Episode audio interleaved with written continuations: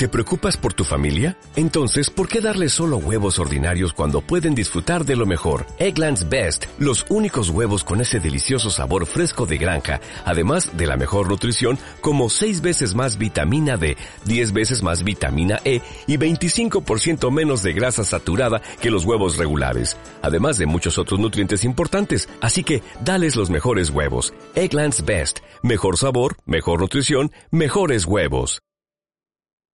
Buenas tardes, buenos días. Fresh, fresh, fresh, fresh, fresh, Buenas tardes, buenos días. Y o buenas noches, dependiendo a la hora de lo que nos estén escuchando o lo que sea que estén haciendo. Bienvenidos al episodio número 65. Ahora no me voy a equivocar en el número de su podcast menos favorito, Un par de millennials, conducido por sus hosts de cabecera, como todas las semanas, cuando sí grabamos.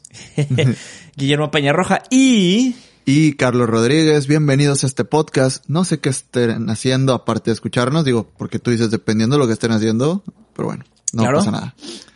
Es la idea del podcast, es el espíritu, es lo escuchas mientras haces otra babosada. Fíjate que casi no escucho podcast, o sea, sí, pero no, porque cuando los escucho me gusta concentrarme en escucharlos. No puedo estar haciendo una actividad a la vez y ponerle atención detallada al podcast.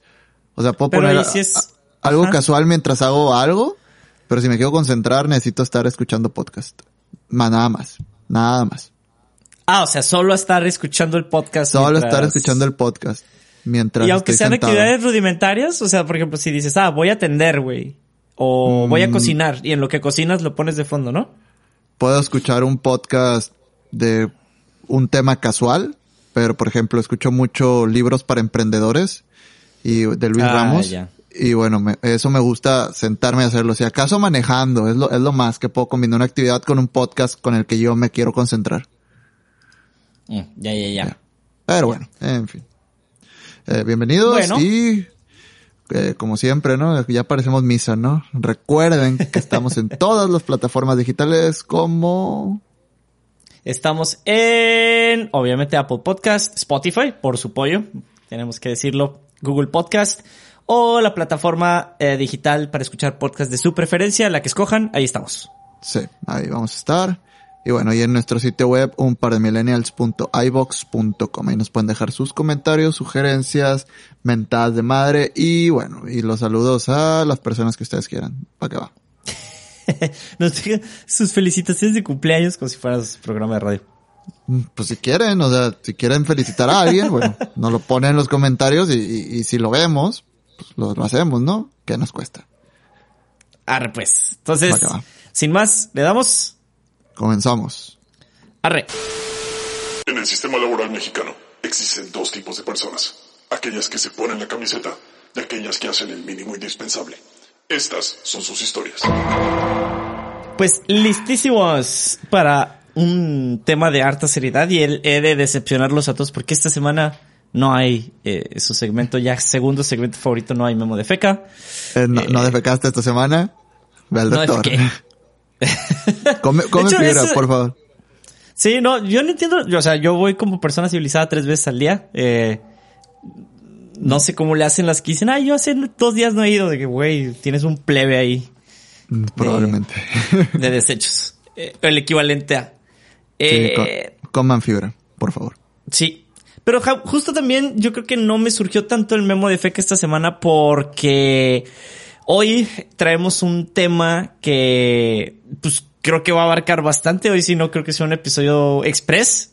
Eh, sí, hoy es uno, de, pero... es uno de esos episodios, ¿no? De los que pienso que, van a ser legendarios y bueno, tenemos los mismos escuchas, los cuales estamos muy agradecidos de que nos escuchen y nos compartan. Pero bueno, este episodio va a estar padre. Sí. Eh, es de los pocos donde traemos un tema, voy a usar muchas comillas, relativamente serio. Mm. Y serio en el sentido de, bueno, creo que tiene mucho que ver con la esencia del podcast, que es hablar de temas relevantes para la generación y, pues bueno, eh, exacto. Eh, bueno, en este caso vamos a hablar de otra generación que está echando todo a perder. Eh, y es justo el tema del choque centennial, millennial y intergeneracional. los nuevos boomers, adelante. Sí, algo así. en, en question. Eh, pues hoy traías el, tema por ahí que queremos platicar de charlar un poco de este término que se empezó a hacer súper, hiper popular y si no lo has visto por todos lados es porque a lo mejor vives debajo de una piedra o simplemente no te interesa tanto, que es la renuncia silenciosa. Callado. Renuncio silenciosamente. Eh, pues, no, pues fíjate, yo, yo no estaba muy enterado de este tema. Creo que me había salido tal vez algún artículo, post o algo en algún lugar, pero no, no había sido muy relevante para mí.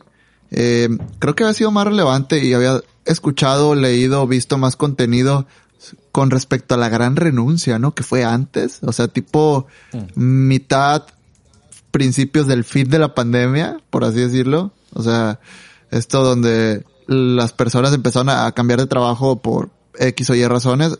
Hay, hay unos videos muy interesantes al respecto, luego los vemos, ¿no? Pero acá el tema es la renuncia silenciosa, que bueno, tiene, su nombre es medio extraño porque no tiene que ver con renunciar, pero bueno, cada quien le pone nombres, ¿no? Sí.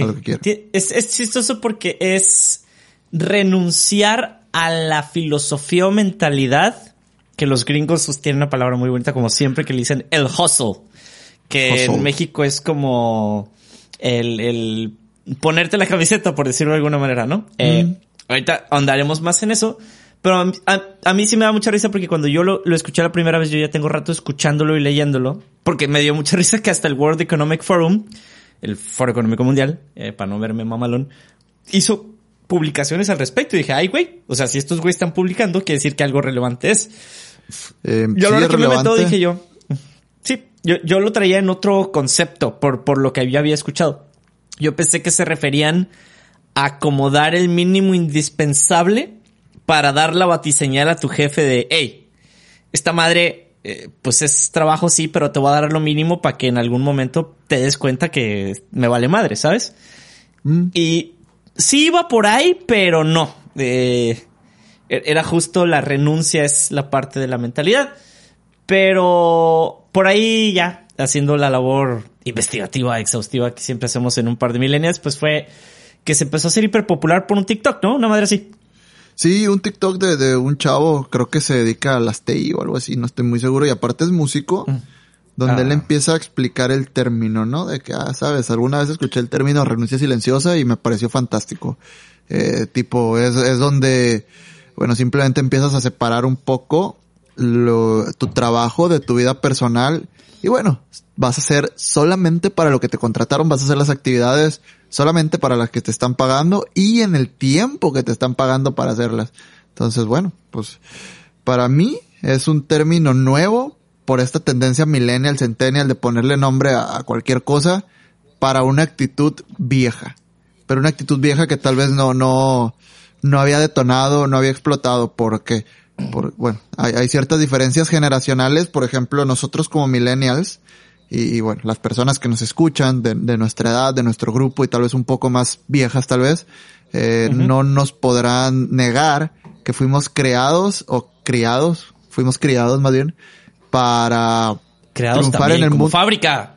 Sí, para triunfar en el mundo laboral, ¿no? O sea, para buscar destacar en el mundo laboral. Desde que estamos en la escuela estábamos compitiendo. Entonces, eh, yo me puse a pensar un poco del Carlos de hace unos años al Carlos de ahora, post pandemia. Y sí, eh, siempre ha existido eso y creo que contigo también de, de querer tratar o intentar destacar en tu puesto laboral eh, no, no diría sobreponiendo otras prioridades, pero tal vez dando ese, ese pasito extra, esa milla extra. No sé si, si andes por esos rumbos tú también, Memo. Sí, eh, porque justo lo, o sea, yo creo que lo dijiste muy bien en el tema de ser, por eso decía, yo creo que creados no es un mal término, porque literal, güey, o sea, tiene mucho que ver no solo con el ambiente laboral del que venimos educados, sino de la educación misma. O sea, sí. no me quiero poner súper no, pero bueno, la escuela es el mismo modelo que tenemos desde hace años y es diseñada para crear trabajadores de fábrica que están bajo este esquema, muchas comillas aquí, de la meritocracia, güey. Eh, porque, mm, y no me dejarás mentir, y a lo mejor... Eso, pues, sí, güey, a, nosotros nos crearon con este rollo de, a ver, aquí el que el mejor puesto tiene es el que más se parte el lomo, güey. Es correcto, y, y bueno, la carrera de la rata, ¿no? O sea, gradúate y, a chambear, güey, o sea, hay que ganarse la croqueta, ¿no? Por así decirlo. Sí, y fíjate que ahorita para no soltar el tema del TikTok, eh, lo que me llamó mucho la atención es, más allá de la popularidad, güey, porque tiene un chingo de popularidad, o sea, se empezó a hacer trend, o por obvios motivos, pero hay una frase en particular que dice el morro de mi trabajo no me no define mi valor como persona. Entonces, a partir de esta filosofía, el empezar a hacer el mínimo indispensable, dije, ah, claro, güey, como sindicalizado. este, pero, pero, ah, ojo, eh, sin no ofender a los sindicalizados, yo sé que hay de todo, ¿no? Pero es, es el parte del tema los sindicatos, entonces, bueno. Uf, Ahí lo vas a ver más este adelante en el script. Ah, estudiado. Eh, Basado. Ahora, lo que me, lo que sí, lo que me llamó la atención de lo que dijiste ahorita nada más para no soltarlo fue el tema del sueldo. Eh, por ahí, en, en, insisto, estaba viendo que la, la diferencia que sí tendríamos que considerar es, es muy aplicable para personas que les pagan por hora.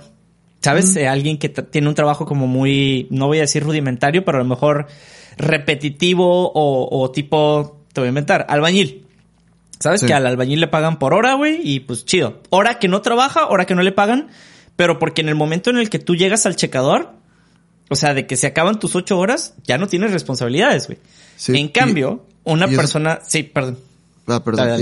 Eso también va adaptado un poquito a, bueno, estamos, eso surgió en Estados Unidos o, qué sé yo, donde ya la cultura laboral al ser por horas es, es, un poquito mejor que aquí en México, ¿no? O sea, aquí en México trabajar por horas no siempre es lo mejor y creo que yo no conozco muchos casos de personas que les paguen por hora, ¿no? En Estados Unidos creo que es, es, un poquito más la norma, ¿no? Entonces es también tratar de separar un poquito la realidad y cómo aplica la renuncia silenciosa en Estados Unidos y cómo aplicaría aquí en México. Porque van a decir, ustedes hablan desde el privilegio.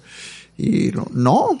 O sea, más bien si un gringo me viene a explicar X o Y cosas sobre cómo debería trabajar, él sí está hablando desde su privilegio, desde su realidad. Entonces vamos a separar un poquito esa parte, ¿no? Como dices tú. Pero como dices tú, o sea, eh, un albañil checa y, ya le dejan de pagar, ¿no? A partir del momento en que checa. Sí. Sí. La, la bronca del ser asalariado, por ejemplo, que sería lo opuesto, o sea, de tener un salario, es que tú y sobre todo en puestos de gerencia, güey, o de supervisión, o, puestos a lo mejor, voy a usar muchas comillas, ya más adelante, eh, tienes responsabilidades post tus horas. Tus horas no están fijas. Tú sales de trabajar y de todos modos tienes responsabilidades fuera del trabajo. Entonces, es un problema, porque entonces ahí los límites que irían de la mano con la renuncia silenciosa es pues bueno, le estás jugando al vivo, porque entonces sí hay expectativas que se tienen sobre ti contractualmente que van más mm, allá de las horas laborales, de la jornada laboral estricta. Creo, que es un círculo vicioso, un gran vicio que hay en, el ambiente laboral. Te voy a decir por qué no. Porque tú en tu contrato estipula, ¿no? Que, la jornada laboral semanal, eso me gusta, que, que, aquí en México la jornada laboral se define por semana es de 48 horas laboradas, ¿no? A partir de esas 48 horas debería de contar horas extra. Que si tú tienes un puesto más avanzado, que si te van a hablar a las 3 de la mañana, eso está mal. Es un, es un vicio de una mala cultura organizacional. ¿Por qué? Porque si, por ejemplo, si tú como empleado o, como persona que tiene un problema le hablas a, a un superior o a alguien que ya no está trabajando, pero tú si estás trabajando, no sé, porque hay turnos doble y él ya debería estar descansando y le hablas para que te ayude a resolver un problema, significa que tú, una, no tuviste la capacidad de resolver el problema, dos, la empresa o la organización no te pasó esa cultura de, de, de oye, hay tiempos para em, empezar tu trabajo, hay tiempos para terminar, si alguien no está, no le hables. Y, creo que es algo que al menos yo he vivido en mi trabajo, ¿no? O sea, si, si no estás, no te hablan. Y si alguien no está, por favor no lo molestes. Resuélvelo. Sí. Que creo ah, que aquí en México no se da, ¿no? O sea, eh, aquí se toman la libertad de, de, buscarte por todos los medios para cosas Claro, porque si no contestas no estás comprometido. Correcto. No, te importa, no te importa la empresa.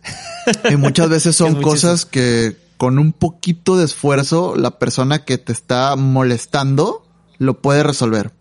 O sea, con un poquito de, empoderamiento. Que también viene una parte de, un pobre manejo de, de personal, ¿no? De los gerentes hacia sus empleados. No, muchas veces no los empoderas por la misma inseguridad a, no sé, muchas, muchas veces los mismos jefes no, no, no buscan el crecimiento de las personas que, que, con las cuales trabajan. Entonces no los empoderan y bueno, se vuelven, eh, indispensables, por así decirlo, ¿no? En, en el puesto. Hay personas que les gusta ser indispensables, ¿no? Hay personas que no. Yo soy de las personas que no le gusta ser indispensable. Es que nadie es indispensable. no ah, importa. Eh. Por, eso no me gusta ser indispensable, porque nadie es indispensable. O sea, pero si tú te crees indispensable, te van a tratar como si fueras indispensable. En, unas cosas. problema, pero problema número uno, o sea, hablando de cultura laboral propia eh, y hablar de, de poner límites, tú te estás creando un problema.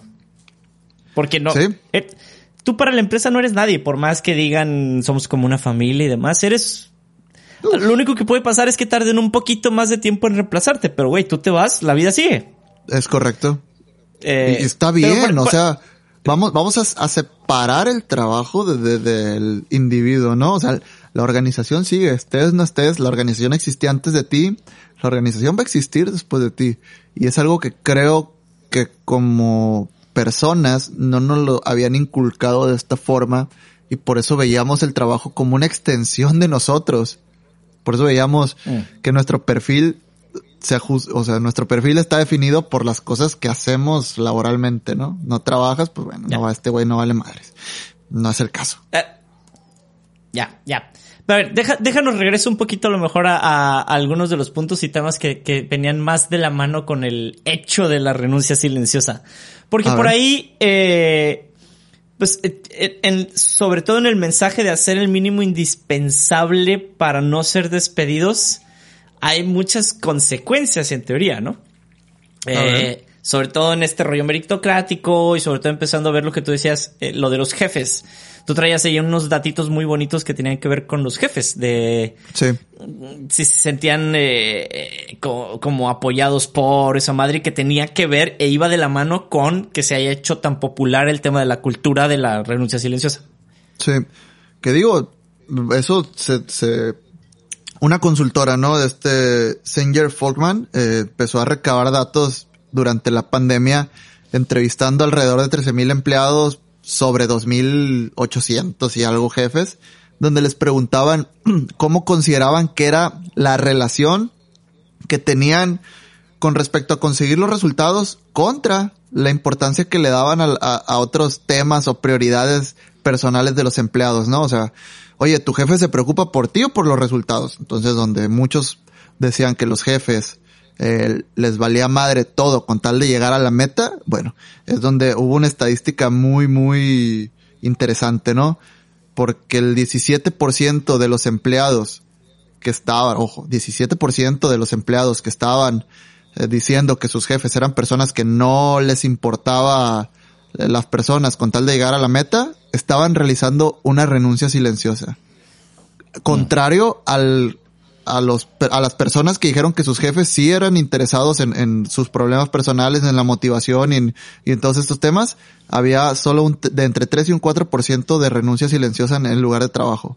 Y, y había esta estadística también, ¿no? De dar la milla extra, donde en donde ranquearon mejor a los jefes, las personas estaban más dispuestas a dar ese, esa milla extra, ¿no? Al, a ponerse más la camiseta, por así decirlo.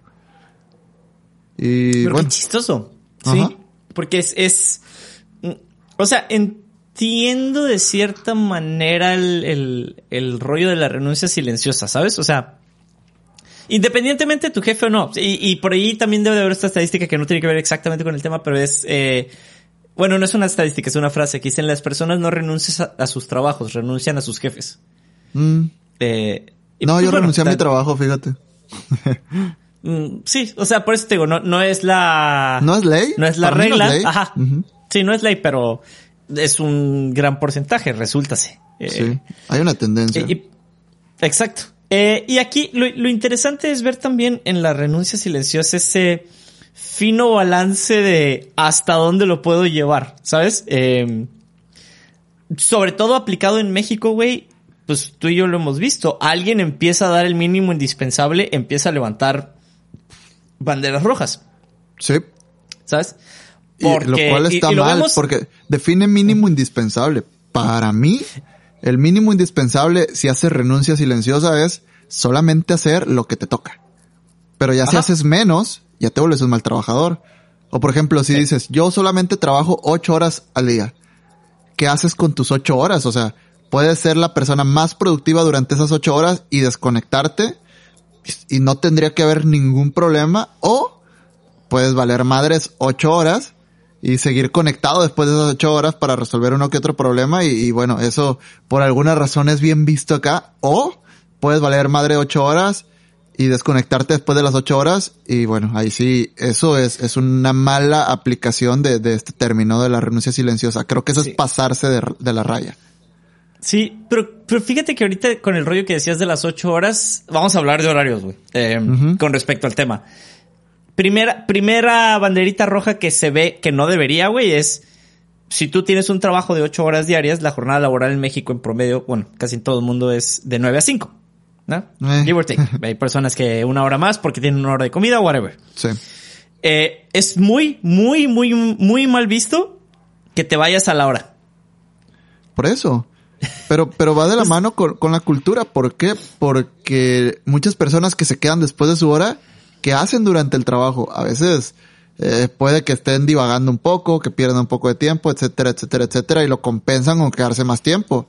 Probablemente esa persona que se va a las 5 cumplió todas sus tareas. Y, y- y está bien, o sea, está mal visto por, por las personas porque es algo cultural que no debería ser. O sea, si, si tú en tus ocho horas lograste tus objetivos, lo que pase después de esas ocho horas ya no debería ser tu problema. Alguien lo Ah. debe resolver.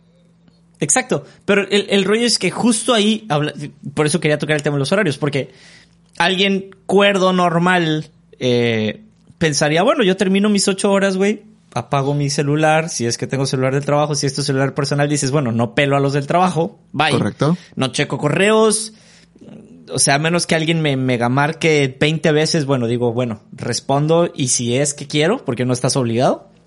Eh, pero entonces, en teoría tú ya tienes ese tiempo después para hacer lo que se te pegue la regalada. Eh, Sí.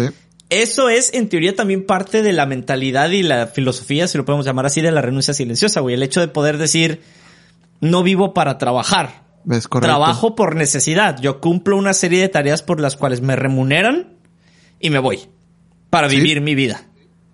Con Sí. el dinero que me estoy ganando.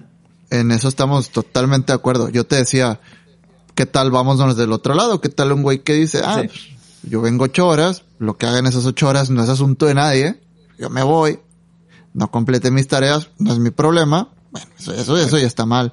Pero como No, eso es un mal trabajador. Ajá, es un mal trabajador. Y, y va un poco de la mano lo que mencionabas anteriormente, ¿no? El, el trabajador, el buen trabajador que sí cumple sus tareas en, en su periodo de ocho horas.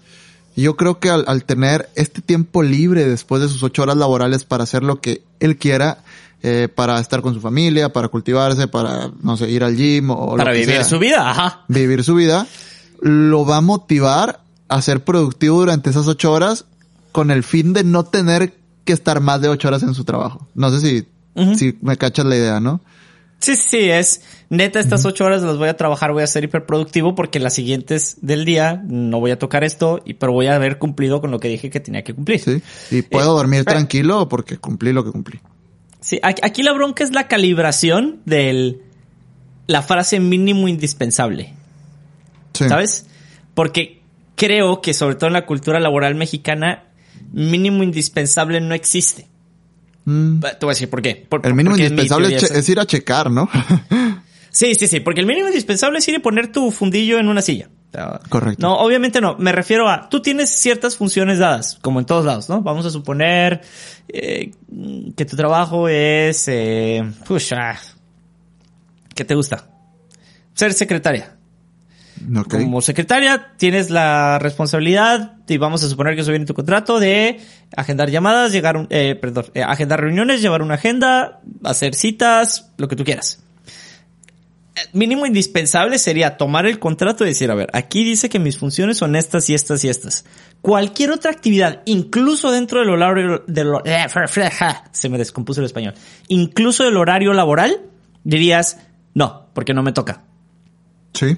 No voy a aceptar más estrés porque no está en mi contrato y al rato. Eso, es mal está visto. bien. Pero es mal visto, es, es Pero, es sí. el- ah, lo delicado, porque ahí dijeras, bueno, estás dentro de tus ocho horas, órale, ¿Sabes? Vas. Eh, bueno, eh, aprovechando que creo que nadie en mi trabajo me escucha, ¿no? En- alguna vez alguien me dijo, está muy bien, Carlos, que nos quieras ayudar con esto, pero realmente no te toca.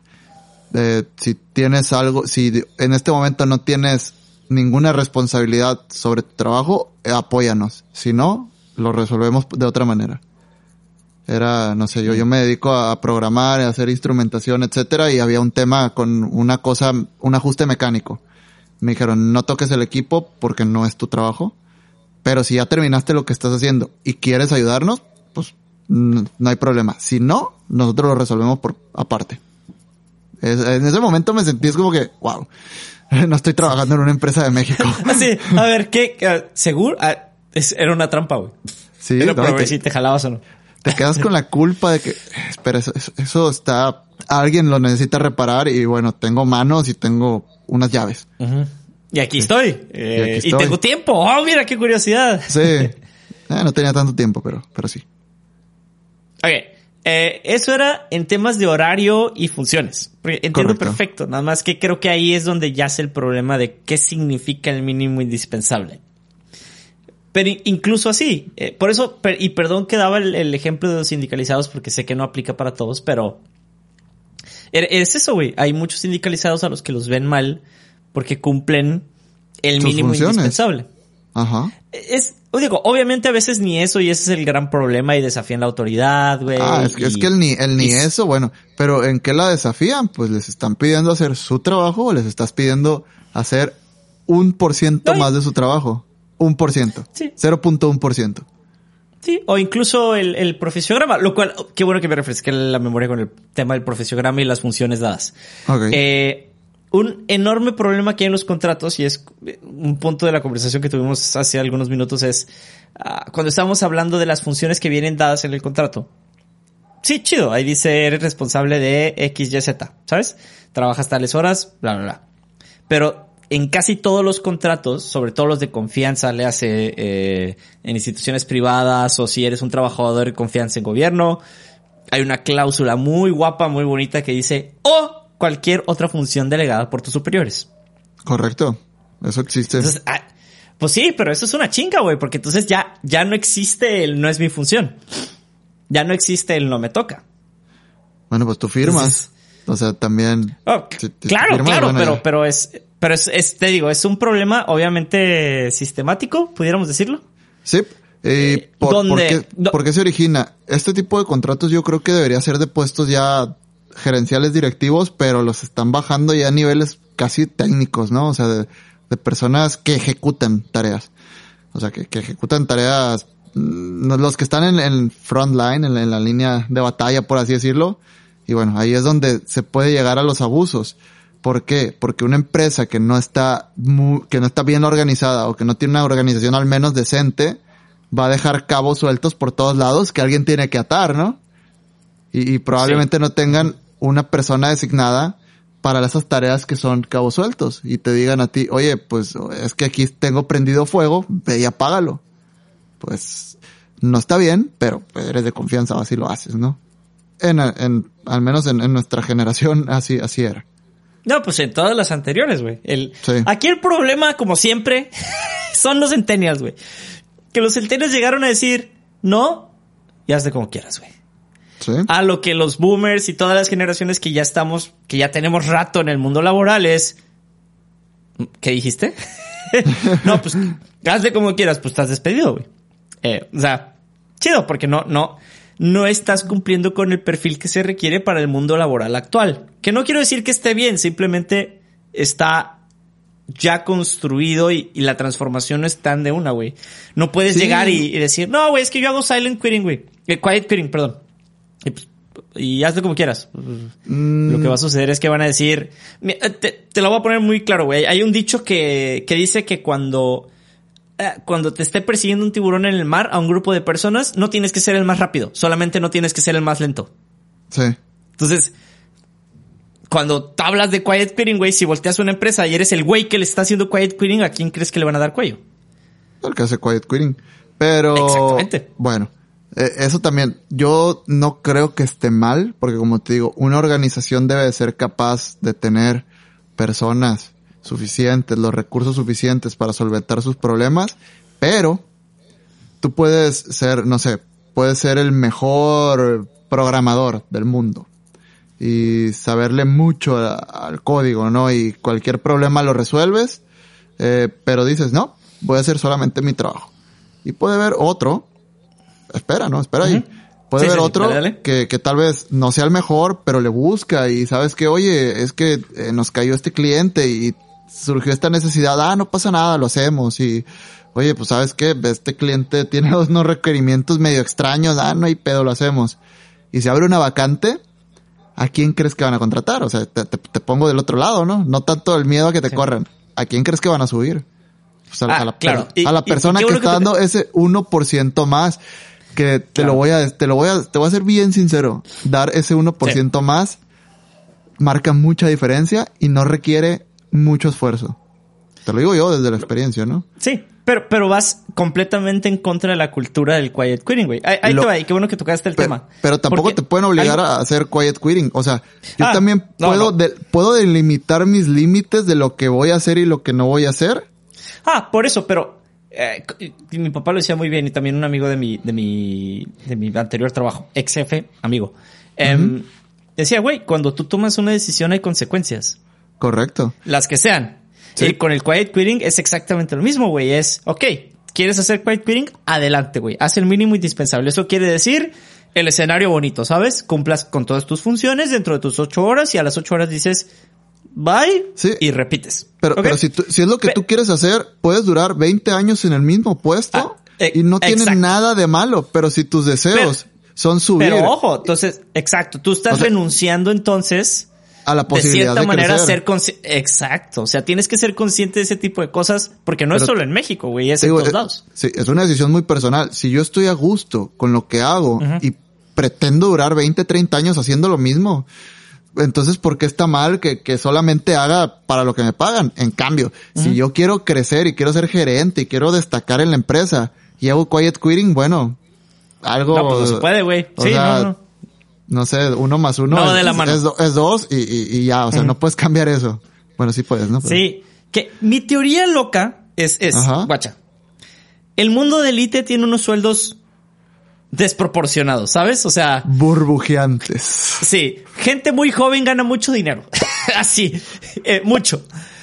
Mi teoría es que el quiet quitting, y viendo el video de TikTok, es, obviamente el güey, obviamente el güey era de IT. Se nota, güey. ¿Por qué? Porque gana un muy buen sueldo. Y habla desde el privilegio, ¿no? Entonces, estar en el mundo LT, por así decirlo, Claro. es un privilegio. Lo bonito del mundo élite y sobre todo, y me perdonarán mis amigos este, que tiran código, mis ingenieros de software, güey, es tienes esa posibilidad, no quiero decir que todos lo hagan, pero entras en este rango de poder decir, a ver, güey, gano mi buen sueldo, estoy muy a gusto, te voy a dedicar las ocho horas para ganarme mi sueldo, no más, no menos. Eso para nada, y aquí No está mal. quedarlo muy quiero dejarlo muy claro. Exacto, no tiene absolutamente nada de malo y es muy bueno, güey. Eres una chola en ocho horas. Sí. ¿Sabes? Eres O- muy bueno. o- y le o dedicas... hay, person- hay personas que dicen, bueno, yo mi trabajo lo hago en seis horas y me sobran dos horas para hacer lo que yo quiera. Exacto. Y ahí es donde, donde tú decides, esas dos horas eh, voy a eh, masturbar mi mente viendo contenido, YouTube, etcétera, etcétera, perdiendo el tiempo, o las voy a dedicar Pensé que ibas a decir masturbarme, güey. No, no, bueno, me refiero a voy a, a desperdiciar el, el tiempo con, con satisfacción momentánea o voy a intentar buscar una forma de, de ser mejor en el trabajo con esas dos horas que tengo extras. No más de esas dos horas. Termina mi jornada, me voy. Pero no sé, yo desde el, desde el desconocimiento del, del mundo de la CIT y me perdonarán tus, tus compañeros a los cuales su opinión. hecho, sí nos escuchan. Ah, bueno. Saludos a todos, pero bueno, su, su opinión Sí. me es irrelevante en este momento. Eh, no sé, tú, tú eres un experto en Java. Entonces, te haces tu trabajo en, en cinco horas, por así decirlo. Cinco horas programando Java y te la tiras machín, te avientas un código perrón. Eh, las otras tres horas puedes descansar, no hacer nada, jugar Nintendo o qué sé yo, o puedes aprender Python. Ojo, ojo. Ojo. Porque eh, ahí es donde empieza lo, lo truculento del contrato del, y de tus circunstancias laborales, contractuales. A ver. Porque, ok, vamos a, a poner de ejemplo alguna empresa que trabaje como contratista o como una empresa de servicios de IT. Ok. A ti te están pagando para que tus desarrolladores, tus ingenieros o llámese lo que sea, estén un determinado número de horas por día. Es correcto. Si tu desarrollador le toma seis horas hacer un código y le quedan otras dos, yo, como persona que los contrató, puedo disponer de esas dos horas porque en el contrato está que yo lo tengo ocho Sí. diarias. Sí, es, es correcto. Puedes disponer. Si tú ya hiciste tu trabajo, probablemente nadie te va a molestar. Pero, ojo. Pero hay, debes de tú- estar tú disponible. Puedes decir, oye, ¿hay algo más que puedo hacer por ti? ¿Cómo Sí. puedo mejorar mi servicio? ¿Cómo te ayudo? O Claro. puedes sentarte a, ver Facebook dos horas y si nadie te Sí, molesta, tú- pe- te tú- sentaste Tú dos estás horas. hablando de, del mundo rosita donde el güey que termina rápido te dice, ¿qué más hago, jefe? ¿Qué más hago? No, tú estás hablando de- del mundo, terminé. ro- tú estás hablando de- del mundo rosita de, de- de- de que las cosas van a pasar de esa forma. Yo te digo, si terminas en seis horas, hay personas que, que quieren seguir ayudando, apoyando, mejorando. Sí. Hay personas Ah, que quieren te- subir. Y, y Te voy, te voy a decir mi, mi, mi caso y van a decir, ay, A te voy a chingar. Pero, guacha, eh, me empezó a pasar, te ve como chinga. A ver. sí, así, En- precisamente en el mundo IT. Ajá. Obviamente empecé mi trabajo y me tomaba más horas, güey. Conforme fui avanzando y fui agarrándole ya el rollo más rápido, reduje. Y conforme reduje, me fui expandiendo en otras actividades, güey. Hay iniciativas de los project managers, güey. Me empecé a meter más, empecé a balancear las horas. Pero toda mi tirada es, bueno, güey, si mi horario laboral lo tengo que tener lleno. Bueno, lo quiero tener lleno porque me gusta trabajar y yo venía de un ritmo laboral extremo, güey. Ajá. Pues dije yo, bueno, entonces voy a empezar a expandirme esas otras cosas porque ya, ya le medí el agua a los camotes. Si hacer mi trabajo talachero me toma cuatro, tengo otras cuatro para hacer más cosas. Sí. Y así estoy, y así me voy expandiendo. Por eso te digo, ese es el escenario rosita donde todos tienen esa mentalidad, porque todos tienen esas aspiraciones. Pero tú lo dijiste muy bien. Tus aspiraciones pueden ser, ya tengo un, que es el- el- lo del güey de TikTok. Tengo un sueldo muy bueno. No necesito partirme el lomo, hago lo indispensable, mínimo, me pagan, cumplo, la empresa está contenta y de ahí yo hago lo que yo quiera con mi tiempo, porque es mi tiempo a fin de cuentas. Yo Lo- hago lo- una acción para que me remuneren. Sí. Lo cual está perfecto, pero como te digo, tú y yo fuimos creados, como dices tú, en la meritocracia. Y bueno, o sea, yo al menos, si no estoy haciendo nada, busco qué hacer. O sea, busco cómo, cómo hacer que mi tiempo valga. Y te pongo este caso, estoy, estoy en Mérida, ¿no? O sea, estoy fuera de casa. ¿Tú crees que yo me sentiría bien eh, sin hacer nada estando tan lejos?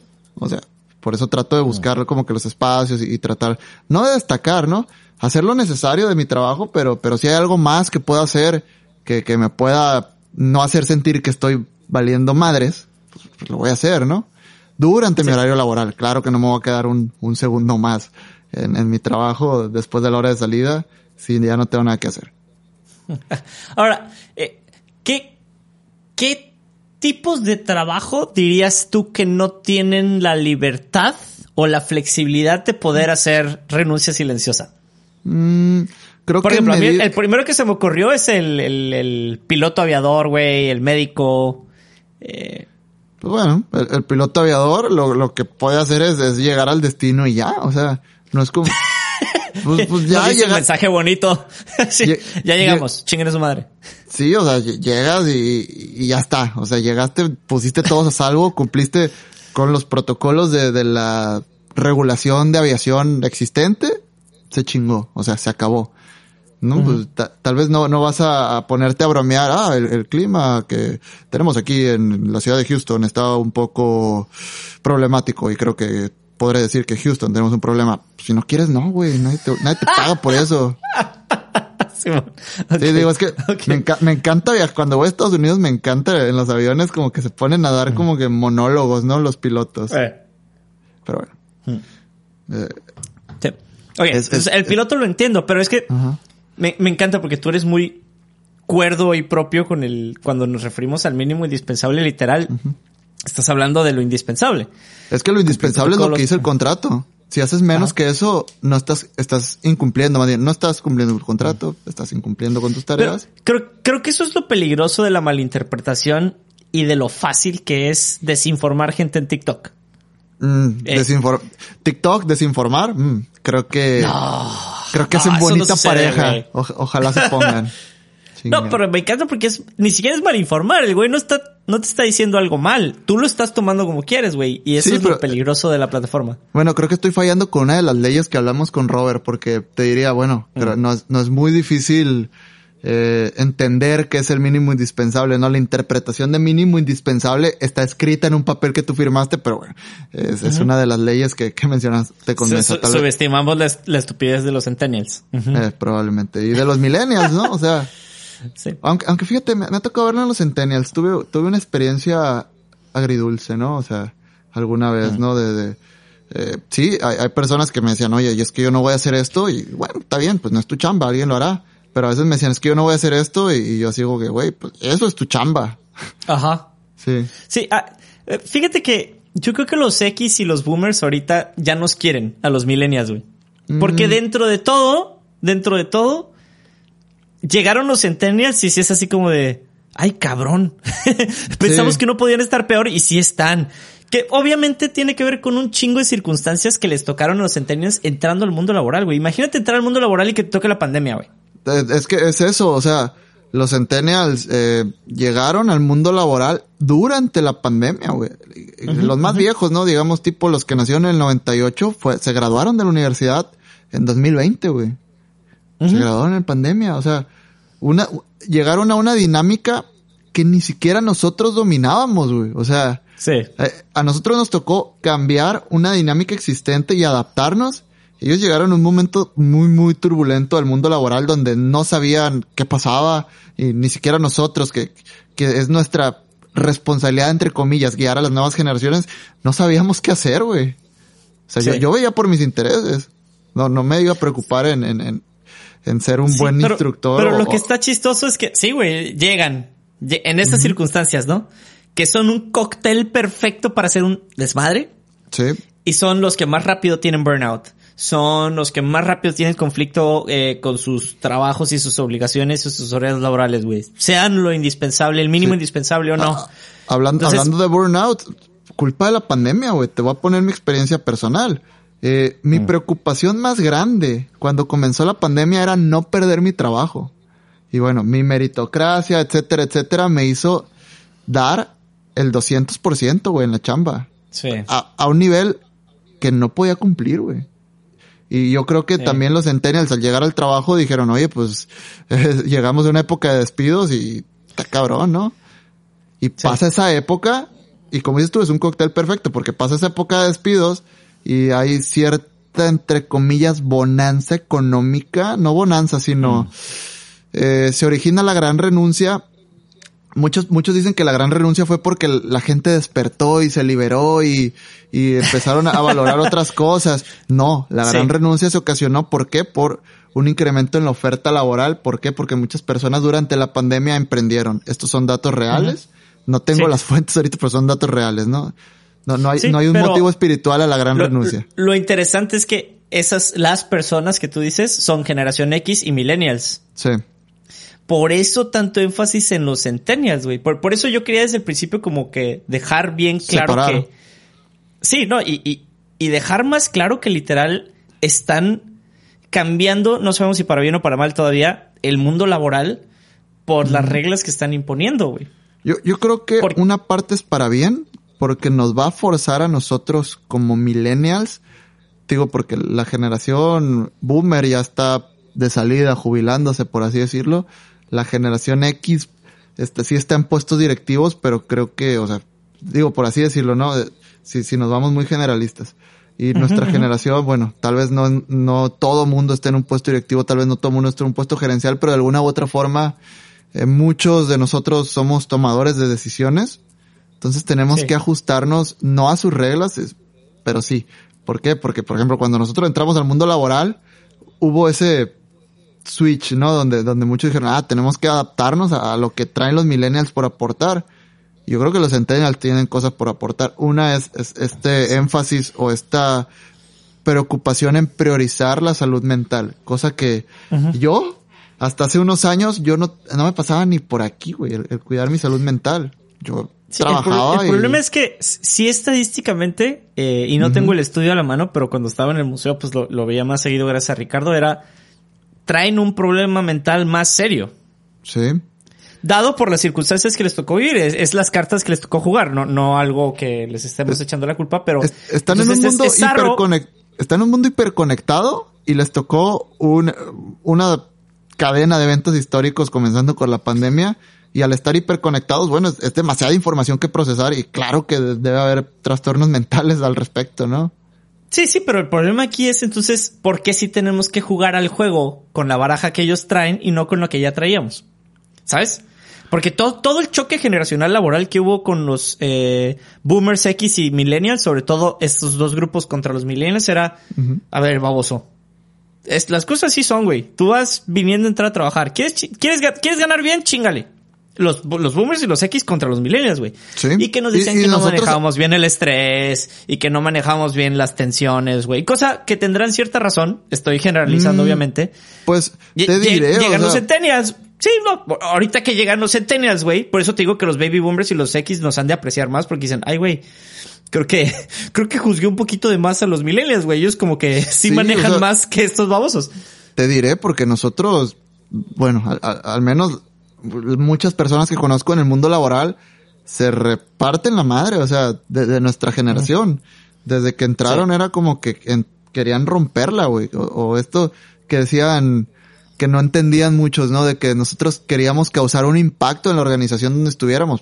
Claro, es- era algo importante, ¿no? Esa, esa sensación como de triunfo que creo que ahora lo- eh, con la generación Z ya no existe, ¿no? Esas ganas de... de- Sí, eh, lo de vemos al revés, güey. Eh. Estamos hablando de la antítesis, que es el quiet quitting, el decir, no, no, no, o sea, yo no quiero, o sea, mi decisión es no hacer más, güey. Voy a Ajá. hacer para lo que me contrataste y me pagas mi sueldo y chachán. Y Oye, hay pero de- aspira, no, no, no, no, no, no, a mí déjame aquí. O sea, Entonces, hay, hay de dos, o, o, o tener una organización eficiente, eficaz, eh, donde consideres todos los recursos necesarios para que el negocio sea negocio y que todas las personas tengan una, una ocupación y que toda, y que la ocupación de todas las personas cumpla con todas las necesidades del negocio, o explique, o sea, haz un contrato demasiado específico con las tareas que alguien tiene que hacer y apégate a él. O sea, si quieres que alguien haga algo más, pues especifícalo, güey. ¿Y para dónde te sí, haces?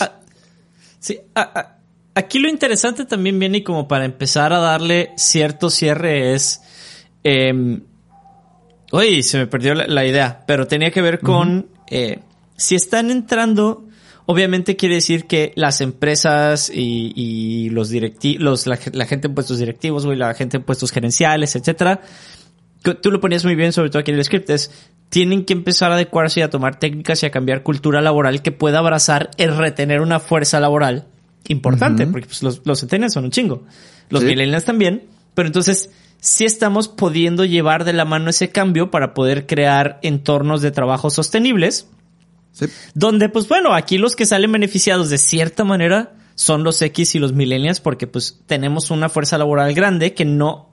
Y, y sorry si estoy generalizando y, y hay generación Z aquí escuchando que- grande que, diga, y "Güey, la, me estás y la más atacando". capacitada, la grande y la más capacitada de la historia.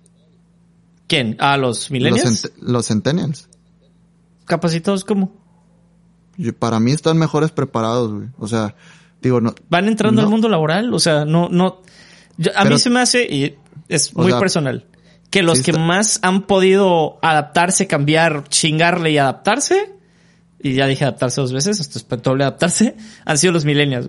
Mm, sí, o sea, sí, nos hemos adaptado, pero bueno, el, el conocimiento va creciendo y se va democratizando y va llegando a, a más partes cada vez a, a edades más tempranas, ¿no? O sea, ponte a ver lo que hacías tú en la universidad y voltea a ver lo que está haciendo alguien en la universidad en este momento, güey. Seguramente está haciendo cosas más fregonas de las, de las que tú y yo hacíamos y no está mal, o sea, no es porque nosotros valíamos madre, sino porque tienen más recursos y más herramientas para tener una mejor preparación.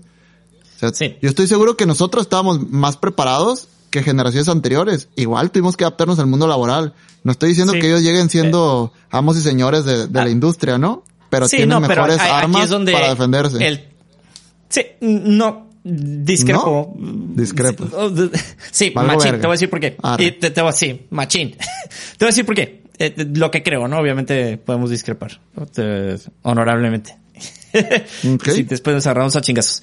Es, una cosa es tener más acceso a información, otra cosa es que accedas a la información. Una cosa es que puedas hacer cosas más chidas técnicamente y otra cosa es que tengas las capacidades para triunfar en el mundo laboral. Ah, Llámese emprendedorismo o empresarial, lo que tú quieras. Es que es algo el que- gran que- problema que tienen los, sí, el gran problema que tienen los generación Z es que no saben cómo lidiar con el mundo laboral. No tienen idea, Mm. no tienen soft skills, no tienen trato con la gente. Estoy generalizando, insisto. Si no eres el caso, no te ofendas. Es, el, el- el- el punto general es que tienen muchos, mucha inestabilidad emocional, no tienen peor incluso manejo de estrés que los millennials teníamos, eh, no trabajan bien bajo presión, eh, ante cualquier cosa quieren cambiar de trabajo. Entonces, dices, ok, por eso te digo, yo creo que los millennials nos tocó obviamente pasar por un proceso súper cabrón de hiperpartirte el lomo y trabajar bajo el esquema de la meritocracia y de, de tener que chingarle durísimo el trabajo para sobresalir. Ahora empieza a calmarse un poquito más porque estos güeyes llegan, Sí. insisto, generalizando, crean otro ambiente y es donde dicen, ah, ok, tú los entiendes, o sea, millennial, tú los entiendes, sí. Vamos a trabajar con ellos. Obviamente hay generaciones Z que aprovechan lo que tú decías y estoy completamente de acuerdo ahí, güey. Que tienen ese acceso a la información, la acceden, vaya la redundancia, la ponen en buen uso y es racita que le va súper chingón, güey, que de repente dices, ay, cabrón, pues este güey tiene 23 años, está ganando la lana que quiere, güey. Sí, bueno, Porque yo- yo- aprovechó esas circunstancias que juegan a su favor. por eso, y yo estoy generalizando en que todas las personas tienen la posibilidad de aprovechar todas las herramientas que tienen a su favor. O sea, no, no, no digo que todas las personas tienen las mismas oportunidades. Todas las personas tienen la posibilidad de aprovechar las herramientas que están a su disposición. O sea, nadie te limita. Por ejemplo, si, si tú no tienes una computadora, pues bueno, no, no puedes usar una computadora. Pero si tienes una computadora y no la usas, tienes la posibilidad de usarla y, y ya fue decisión tuya no, no usarla en tu beneficio. E- Eso es lo que quiero decir. Que todos, ellos tienen más herramientas, ya si deciden usarlas o no, bueno, pues es, es tema de ellos, ¿no? Y bueno, eh, cambiando, bueno, no cambiando un poquito de tema, ¿no? Sino como que regresando un poquito a, a lo que decías de construir la confianza y esto, hay ciertas soluciones que aquí tengo anotadas, ¿no? Al quiet quitting o cómo lo vamos a amortizar, porque esto se, esto se tiene que amortizar, ¿no? O sea, eh, es una curva de aprendizaje tanto para nosotros, para las generaciones anteriores, como para los centennials. Y bueno, como te decía aquí, se tiene que empezar a construir desde la organización una confianza jefe-trabajador, ¿no? El, el, el poderse detener y decir, oye, estás haciendo un buen trabajo, qué bueno, eh, te lo reconozco, oye, eh, hay, hay algo que pueda hacer por ti, estoy viendo que tus indicadores tal vez eh, no son los mejores, pero si está pasando algo contigo, me lo puedes contar o, o lo, se lo puedes contar a, entre comillas, departamento de H- RH, iba a decir HR, departamento de RH o al psicólogo de la empresa o, o qué sé yo. O sea, hacer a los centennials, hacerlos parte y, y poderles transmitir que te importan, no de dientes para afuera, sino que realmente sientan que están en un lugar donde son valorados. Y lo otro, pues, es permear desde la, desde arriba hacia abajo en la organización, eh, los valores, misión y visión de la empresa, para que los centennials digan, oye, pues bueno, caso del, del, del IT, no estoy haciendo código por hacer código. Mi código está generando un impacto positivo en el mundo. Y, esto se, se ve en, unas, en bastantes empresas, ¿no? Por ejemplo, yo, yo trabajé en este, en el sector alimentario, en la parte de la agricultura, y bueno, yo sabía que, que mi con mi trabajo hay familias que están Sí, comiendo. estamos en- alimentando familias. Sí, Estamos alimentando familias. Estoy aportando a la cadena de suministro para que alguien pueda comerse una manzana. Y eso, para mí me, me, me da una gran satisfacción. Digo, en mi trabajo es, es- de ahora es igual, ¿no? O sea, eh, lo que estoy haciendo a- ayuda a que... Estoy alimentando con carne a otras con carne, personas. pero con carne. Eh, bueno. Es igual de importante, proteína. Veganos, Sí. lo siento. En fin. bueno, ahorita, ahorita que hablabas de los sindicatos, lo, lo que te decía del por qué este es un término nuevo para una actitud vieja, eh, hay, hay ciertas opiniones que dicen, oye, Mm. es que ahora la reacción de los centennials, no están explicando las causas, solo dicen la reacción de, la reacción de los centennials es una reacción diferente a la que tuvo la generación boomer hacia el mismo patrón de, de inseguridad, el mismo patrón de burnout, el mismo patrón de hay algo que no me gusta en la organización, tenemos que hacer algo. Ahorita fue el quiet quitting, ¿no? Pero en su momento fueron los sindicatos. que si se han corrompido, que si el, modelo del sindicato ya no es tan bien visto, bueno, en su momento la sindicalización fue la forma en la que los trabajadores empezaron a sus derechos. Ajá, empezaron a exigir sus derechos, o sea, sí. y, bueno, tal vez los, ahorita los problemas es, oye, pues me siento con demasiada ansiedad. Antes el problema es, oye, trabajo 18 horas al día, güey, tengo que comer, tengo que dormir. sí, y me, 18 horas al día me pagan lo mismo y estoy en la fábrica, güey, o sea, sí, cosas Ajá, correcto. Oye, no tengo una, una mascarilla y estoy respirando hollín. O sea, no mames. O sea, simplemente los problemas van, van bajándose de generación en generación. No digo de intensidad, simplemente van avanzando, ¿no? De generación en generación. Sí, y cambian, cambian de contexto también. Eh, y cambia la reacción de la generación que le toca. ¿Cuál fue la cuál, cuál, fue nuestro problema? Y eso se me ocurrió hace unos minutos, no sé por qué no lo había pensado antes. Nuestro, nuestra pandemia fue la gran recesión de 2008, güey. Nosotros crecimos con ese trauma e incertidumbre de que la economía estaba jodida people around the world no are... no... sí, o sea, financially and emotionally devastated. Devastated. O sea, es, eso era lo que nos decían. Sí, ahorita, ahorita estamos en eso causado por la pandemia, ¿no? Antes fue por una burbuja inmobiliaria. Y, bueno, no, no, no, quiero decir que una sea más grande que otra, simplemente fue lo que nos tocó vivir y fue el cómo nosotros empezamos a ver al mundo y cómo empezamos a planear la forma en la que íbamos a enfrentarnos a eso saliendo al mundo laboral. No sé, no sé si te hace un poquito de sentido. un poquito, pero sí me hace sentido. Em, ah, es que eh, es lo siento de cierta manera como como si fuera eh, no, no quiero decir plan víctima, pero todas las generaciones pasan por eso, porque todas las generaciones pasan por cambios de paradigma. Eh, es correcto. Mm, eh, para la generación X, estoy seguro que para la generación X fue hasta este tema, no sé, la Guerra Fría. Era, era un temor que tenían los estadounidenses y, el mundo occidental. Y pues para los que les tocó del otro lado del bloque, era, oye, ¿cómo voy a sobrevivir con ahora que no existe la Unión Soviética? O sea, ¿qué voy a hacer? Hay una inflación del culo. Es que es justamente eso. Todas las generaciones de, de, la, los boomers, centennials, millennials, silentes, centennials, están marcados por, eh, Sucesos eventos ¿no? eh, socioculturales, todo, es, históricos. Todas las generaciones están marcadas de esa manera. Y todas eh, reaccionan diferente. No, no, no, pero me refiero a eh, el corte. Por ejemplo, no sé si alguien de aquí se ha preguntado por qué los millennials se llaman millennials, por qué los X son X y cómo, cómo quién dice, ah, hasta aquí, se corte el año, órale, siguiente generación. Son eventos históricos. Eh, por eso los centennials, yo estoy eh, apostando porque les empiecen a llamar eh, pandemials.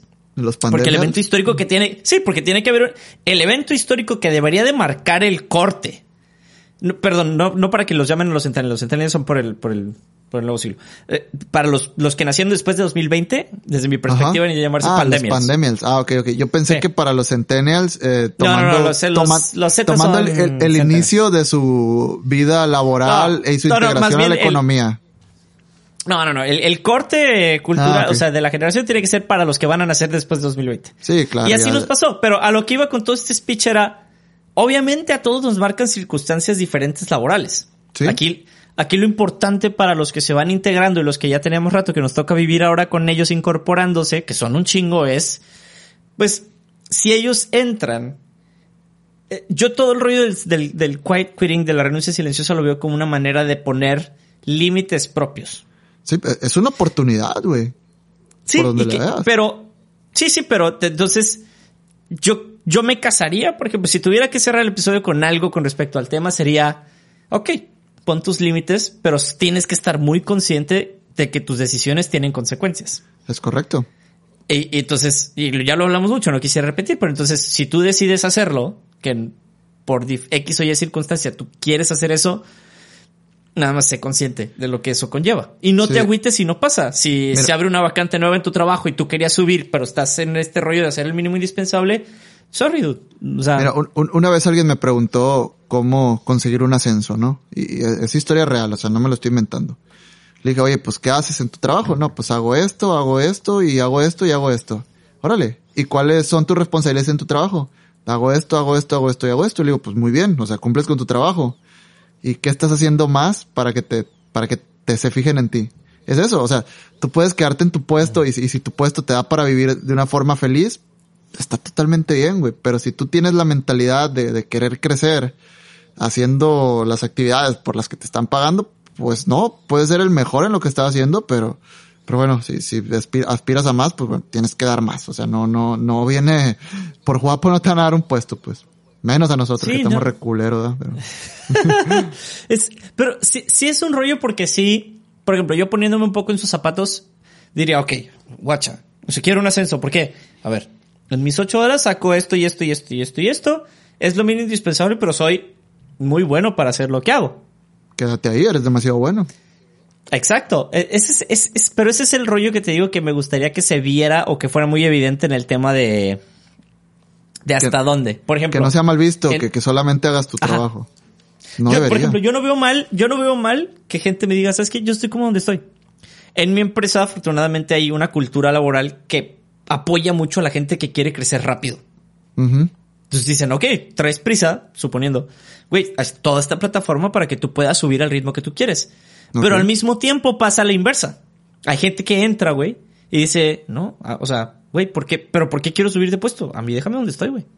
Sí. y Oye, pero es que eres nivel 2, ya viene para que subas a nivel 3, güey. La neta te estás desempeñando como nivel 3, dale. Y te dicen, no, gracias. Y yo, Sí, ok, está- chido. Está perfecto. O sea, y tampoco los vas a despedir cuando haya vacas flacas, ¿no? Si, si son buenos y si la necesidad de la organización es tener un ingeniero de ese nivel y el tipo es bueno, está bien, pues que se quede, ¿no?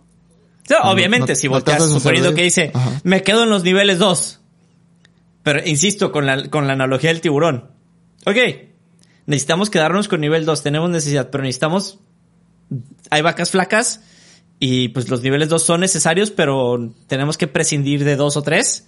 ¿A quiénes dos o tres crees que se van a llevar de corbata? Si tienes dos, si tienes muchos dos que están aspirando a subir a tres y tienes otro grupo de dos no queriendo aspirar. Bueno, tienes razón, pero como no me gusta darte la razón, te voy a decir que, que estás, que estás en un contexto donde, donde hay vacas flacas, ¿no? Y a pesar de que la economía Sí, está sí. de la fregada, etcétera, etcétera, creo que es un momento donde la oferta laboral abunda.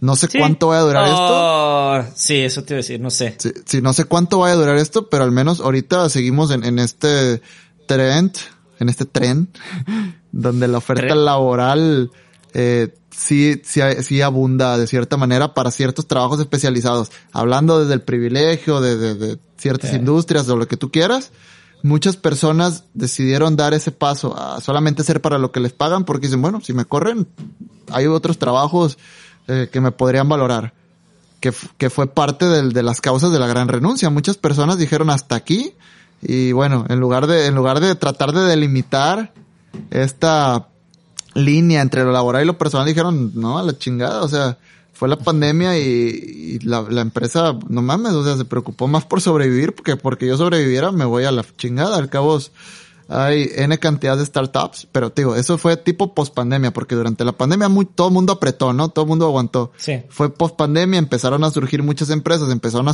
a surgir nuevos puestos de trabajo, la gente dijo, oye, pues si hay puestos de trabajo, y estos culeros me trataron muy mal durante la pandemia, bye. O Sí, sea, pues bye. Sí, sí, sí. Ajá. Y, y eso empoderó a los centennials a decir, bueno, pues si, si me corren de acá, pues me voy a otro lado, ¿no? No sé cuánto vaya a durar esto. Incluso no sé si esto ya vaya de bajada, si los puestos empiecen a escasear otra vez. Pero bueno, hablando de un año atrás, sí había bastantes puestos laborales. Te- Y- y la recesión de este año. por eso te digo, mm, yo estoy hablando de, de- de las, de los orígenes de la renuncia silenciosa. ¿Qué va a Sí, pasar sí. mañana? No lo sé. ¿Qué está pasando hoy? No lo sé, güey. Si supiéramos, no estaríamos aquí grabando un podcast. Es correcto. o tal vez sí, pero con mucho más dinero en la bolsa. Em. Digo, si, si nos Pero mandan bueno. lana, renuncio a mi trabajo y me dedico a, a buscar fuentes por todos lados, ¿no? Yes. A, a investigar cómo se debe. Eh, ¿Te parece si cerramos entonces el tema de la renuncia silenciosa? Digo, no es como que llevemos una hora con cuatro minutos grabando, ¿no? Este, Y 20 segundos. wow. Exacto. Eh, pero bueno, yo creo que podemos cerrar en un buen lugar. Como saben, no nos gusta dar conclusiones, más bien, pues es, es lo que es ahorita Yo nada más diría, ten cuidado y sé consciente. Sí, o sea, eh, desempeñate en tu trabajo si es lo que a ti te motiva. Si quieres crecer, bueno, ahí está, un, tienes una plataforma para crecer en tu trabajo. Nadie te limita. Y si no, cámbiate de trabajo. Sí, depende. Si no quieres crecer porque estás muy a gusto en lo que haces, bueno, está bien. Si ah, no, quieres, pero yo me refiero si no quieres en el crecer caso porque- que decías. Ah, Sí, de- en el de quiero crecer pero no me dejan, ah, pues muévete. ah, pues sí, muévete. Vete a otro lugar. Si no estás a gusto, muévete. Aprovecha que la oferta laboral no está tan escasa. Tan escasa, eh. Tan, tan, tan. En fin. ¿Te parece si nos vamos súper rápido al segmento menos favorito de la gente que seguramente aborrece? Sí, de hecho las métricas de Spotify es el segmento que menos escuchas tiene. A los que nos escuchan, gracias. Pero bueno. Yes. A los que se quedan hasta el final, literal. Sí. Este. Bueno, pues entonces si nos haces los honores, por favor. Bueno, señoras y señores, este es el momento de que se suban al tren, que se suban a esta sección llamada el tren del mame.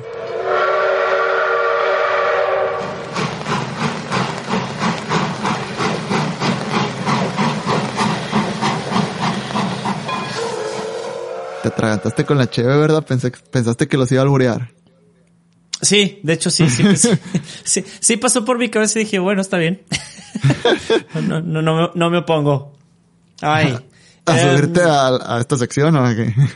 Hacia, hacia el tren del mame. Eh, pues, ay, No. ¿por dónde empezar? Es que siento que si nos vamos por el primer tema, acabamos de hablar de eso, pero Sí, pues, es, importante li- y va- es mano. ¿Será, Sí. ¿Será consecuencia o no será consecuencia? Bueno, se está discutiendo en la, en la Cámara de Senadores, creo. Esta nueva reforma laboral que está aumentando los días de vacaciones de 6 a 12 durante el primer año para tener, llegar a un máximo de 20 días en 5 años. Después de esos 5 años no sé qué va a pasar, pero bueno, eh, para mí es, un- es una buena noticia. Creo que 6 días el primer año no es suficiente. Y bueno, es, es, es muy importante, ¿no? El descanso y también va a ser muy importante crear políticas, tanto culturales, eh, políticas en las empresas que permitan tener tus, tus días de vacaciones, porque en mi último trabajo, de todos los años que no tomé vacaciones, acumulé 21 días. Mm. Entonces, o sea, me daban las vacaciones, pero no las podía tomar. En fin.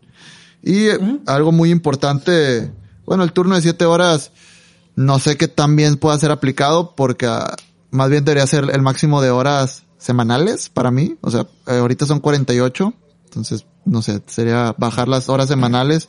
Y bueno, para mí lo más importante de esta reforma es que se amplía de 5 a 20 días los, la- el descanso por paternidad. Para mí eso es, es Yes. bastante importante en esta reforma. Porque bueno, Sí. eh, en cinco días eh, el bebé no, no, no va a empezar Sí, a... ya. Cinco días volteas con tu esposa y le dices, bueno, este, ha sido todo un placer, a chingarle. Sí. Al rato. Creo, creo que 20 días es, es un tiempo un poquito más aceptable para poder cumplir con tus responsabilidades parentales Sí. al Ob- tener un Obviamente estamos un hablando humano de días eh, laborales, labora- ¿no? Laborales, No, no, es correcto, sí. Sí, eso, eso estás un mes. Sí, lo, prácticamente. lo cual está súper bien, ¿no? O sea, para, para Nice. poder cumplir con tus obligaciones como padre, entonces un, un mes Sí. está perfecto. Sí, es que no iba a decir, Ah, es, que digo, la misma idiosincrasia me iba a forzar a decir para ayudar con, con Oh, el bebé. no, no, para es tu responsabilidad. Es correcto. Eh. Tu responsabilidad como padre. No, tío, Es tu bebé. sí, fuimos educados de una manera, es nuestra decisión cambiar ese chip. Eh, Correcto. pero fíjate, está, está chido los 12 días. Eh, hay, hay, hablando de las políticas, por ejemplo, hay empresas donde está chido que te dicen, ok, los puedes tomar. Si no los tomas, te los remunero. Porque lo que no quieren hacer es que los acumules. Sí. Por- y también en las políticas viene que no puedes tomar más de 10 días eh, hábiles seguidos y cosas por periodo vacacional y cosas Lo así. cual es una reverenda estupidez. Si yo quiero tomar mis 12 días de una, ¿qué me detiene? Ah, pero puede ser, depende del rubro de tu empresa. Por ejemplo, yo que me dedico a servicios tendría mucho sentido si te dicen, güey, mm, 10. O sea, si son más de 10, tienes que verlo con el cliente porque, bueno, a fin Va- de cuentas.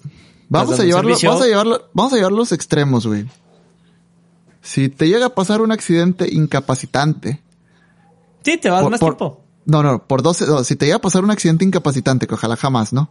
Por, y, y, te- y faltas 12 días de tu trabajo, la empresa va a seguir sobre ruedas, güey, no pasa nada. No, no, no, no porque falle, simplemente es un por voluntad. si son más de 10, hay consideraciones que hay que tomar. No que sea prohibitivo, simplemente es un, ojo, a partir de 10 hay que tomar otras medidas. Sí. Ya sea de otros hoops, lo que sea. Yo no digo que esté mal, güey. Hay raza que te, te se toma el mes de vacaciones, o como la racita, por ejemplo, que es muy conocido de Netflix, Ajá. que no recuerdo bien, si, bueno, más bien, si mal no recuerdo el libro, la gente en Netflix puede tomar vacaciones cuando quiera, güey. Entonces de repente Ah, es de aquí que, aquí no hay reglas, me- se me- llama. Sí, eh, me voy un mes. Ah, Sí. chido. Vete un mes. Sí, Pues sí. no pasa nada. Este, Y, y te digo, va, va, de to- va todo un cambio sociocul- sociocultural donde el, el que se priorice la salud mental, etcétera, etcétera, te va a convertir en una persona más productiva. Al ser una persona más productiva vas a tener toda tu mierda junta, all your shit together, Sí, antes te de salir de vacaciones, lo cual te va a permitir tomar 12 días de vacaciones sin ningún problema, sin que nadie te cuestione. Solo avisas, eh, eh, voy a estar de vacaciones eh, y ya. eh, te exactamente. Y haces los preparativos que tengas que hacer y te vas. Y ya. Hay, hay alguien que te va a cubrir sin ningún Sí. problema. Y nada ¿Por qué? revisando correos y, y Es mensajes correcto. mientras estás fuera. Sí. Sí, y, y va a haber alguien que te cubra porque el día que él vaya a vacaciones tú lo vas a cubrir y nadie dice nada. No pasa nada. Exactamente. Exacto. Va. O podemos- podemos ser como Ojalá las- se acepte. Sí. O, te iba a decir, o podemos ser como los países nórdicos donde todo el país se va de vacaciones en el mismo periodo y ya. Ahí está, güey. Se paran todas las actividades. Nadie tiene pedos y se acabó. Y nadie dice nada. Te lo digo porque me tocó Literal. trabajar con daneses en algún momento y era como que, mira, todo lo que tengas que hacer, hazlo antes del 1 de agosto Sí, porque, porque del 1 nadie al 20 existe. no, no hay Dinamarca. Nadie existe. Sí, ah, lo mismo me pasó con Austria. En ¿Sí? Austria me decían, güey, Navidad, olvídate, güey. Y no era porque de que no, es que hay mucha gente que no está, es, no hay No, nadie, güey. O sea, igual. no hay nadie, güey. Nueva Zelanda en invierno se va también. Qué internacionales, ¿eh? Ah, Para que vean los japoneses, güey. Entonces, mira, ellos, no mentiras. Este, Nah, bueno, pues una ojalá se pruebe. con- La- la- ¿Eh? sí, ¿con quiénes No, trabajaste? no. No, iba, iba a ser un chiste malo, así que olvídalo. Ojalá se apruebe. Yo estoy seguro de que se va a aprobar. No por las razones que se va a aprobar, ¿no? Es- es- yo siento que es un dulce para todo el cagadero que hay en México. Ah, vamos a militarizar el país, pero tienes 12 días de vacaciones. Pero, pero mira. 12 días de vacaciones, no te quejes. Ah, yo, a mí lo interesante es las empresas que ya daban como los beneficios dobles. Mm, Eh, por ejemplo, hay empresas que decían, ah, bueno, seis, pero como beneficio de la empresa te voy a dar el doble, 12 o 15. sí, yo, Eh, por ¿Qué van a hacer ahora que los 12 sean de ley? ¿Va a haber doble otra vez? Yo, yo estoy en un esquema donde, bueno, eh, como estoy en una empresa de Uruguay, me están dando 10 días el primer año y por mí está perfecto, ¿no? Es como que en Uruguay te damos 10 días. Y Mm. creo que hasta el tercer año me iban a, hasta el cuarto año me van a dar 12. No sé ahorita con esta nueva ley, ¿no? Me- Mm. Te digo hasta el cuarto año porque pues el primer año son 6 días, me dan 10. El segundo año son 8 días, me dan 10. El tercer año son 10 días, me van a dar 10. O Ok. sea, hasta, hasta que se regularice y ya de ahí empieza a sumar. Sí. ¿Quién sabe? No, no Va a estar idea. bueno porque estás trabajando como con el... Sí, la ley federal mexicana, pero al mismo tiempo con reglas Poli- de las... Sí, Sí. políticas, perdón. políticas de, la empresa de, de, de allá. Entonces, de Uruguay. de Uruguay. Ujú. No me gusta. Bueno. Tiene lo suyo. Bueno, ¿qué tienen los uruguayos? Son el país Eh. más avanzado de Latinoamérica. Económicamente. ¿Oilo? Está bien, está bien, sí. Se, se, se fre- se fregan en Chile Vayamos. y eso es, es hablar bastante. Se fregan en el chile, sí, eso es hablar bastante. Eh, Tenemos el, el otro tema que la neta me da flojera tocarlo porque la neta no entendí muy bien cuál era su problema. Eh, Marcelo Ebrard, de secretario de Relaciones Exteriores, tomándose selfies con su esposa en el funeral de la reina, Isabel. Sí. El problema no es que se haya tomado selfies en el funeral de la reina. El problema es que ¿quién se toma selfies en un funeral, güey? Déjalo. No. ¿Qué tiene? ¿Qué tiene? Está naquísimo, güey. Naquísimo, déjalo. naquísimo. No. Déjalo. Es el representante de México en el mundo. ¿Y cambia su función? No. ¿Afecta en algo su función? No. Mm, sí. Se tomó una foto con su esposa y es una persona. Mira, si no se la tomaba él, se le iba a tomar el paparazzi. Ah. Ah, a alguien le iba a tomar una foto a él. O sea, va en un viaje diplomático, güey. No, no va de vacaciones. Es un viaje diplomático y se tiene que comportar a la altura de, de las circunstancias. Y eso implica no poder tomarse una foto con su esposa. Sí. En un funeral. Yo- si se lo toma, yo en- no- si, si se lo toma en el parque saliendo, güey, o, o se va a cenar a un restaurante y se toma la foto, perfecto. Es un funeral. Te voy a decir mi, te voy a decir mi perspectiva. Ajá. Obviamente es de mal gusto, Sí. Pero yo lo veo como de mal gusto a nivel personal, no de mal gusto a nivel funcionario público. Pero es que, es, Es- que no, no fue de no visita. nada a su chamba. O sea, no, no fue de paseo al Sí, funeral. pero, pero, fue, pero, fue pero en, sigue en una siendo una representación. persona. Sí. Por eso, por eso, te digo, es de mal gusto como persona, pero en su función no, no cambia nada. O sea, mal, es mal, ma- mal manejo de sus redes sociales. Mal manejo de su Pero imagen sí. pública. Eh, Y eso, Ah, por eso, por, por eso, pero sigue siendo al- un tema personal, no de, no de su función pública. al ser, al ser un, al, al ser un funcionario público, su imagen pública es parte de su trabajo. Sí, pero no afecta en nada su función, ¿sabes? O sea, no, no, no cae en nada. Lo peor que pueda pasar es que pierda popularidad para su siguiente elección. Puede ser. O, no sé, al- algún, algún reclamo por parte de, que no hubo, no, no es el caso, no, pero probablemente si, si el parlamento Por- británico, porque, el obviamente, gobierno, porque obviamente la corona sabe discernir de, güey, pues es una selfie, no pasa nada. O en sea, un funeral. insisto, no cambia nada su función, no afecta en nada. Fue una acción, los gringos tienen una palabra muy bonita, tacky, o sea, de mal gusto. O sea, sí está bien, Sí. tienes la fotito en el funeral. Tú, tanaco, o sea, tanacón. ¿Sí? ¿Y tú crees? Yo sí le diría, güey, eres un secretario, güey, porque lo hiciste. O sea, Ujú. ya, ah, güey, así esa, bueno, pues tú sabrás. así, Ya. está mal. Para mí está mal. Sa- ¿Sabes quién sí estaría mal? Ajá. La corona tomando represalias por una selfie. Son la Ahí, corona. ahí sí serían mamadas. Pero es su serían casa. mamadas. Pero es su casa. Pues sí, o sea, no, no es que puedan o no, güey. Es, sí. hay, hay una altura de cosas y de, de, de saber decir, güey, no pasa nada, güey. O sea, Probable- tómate la foto.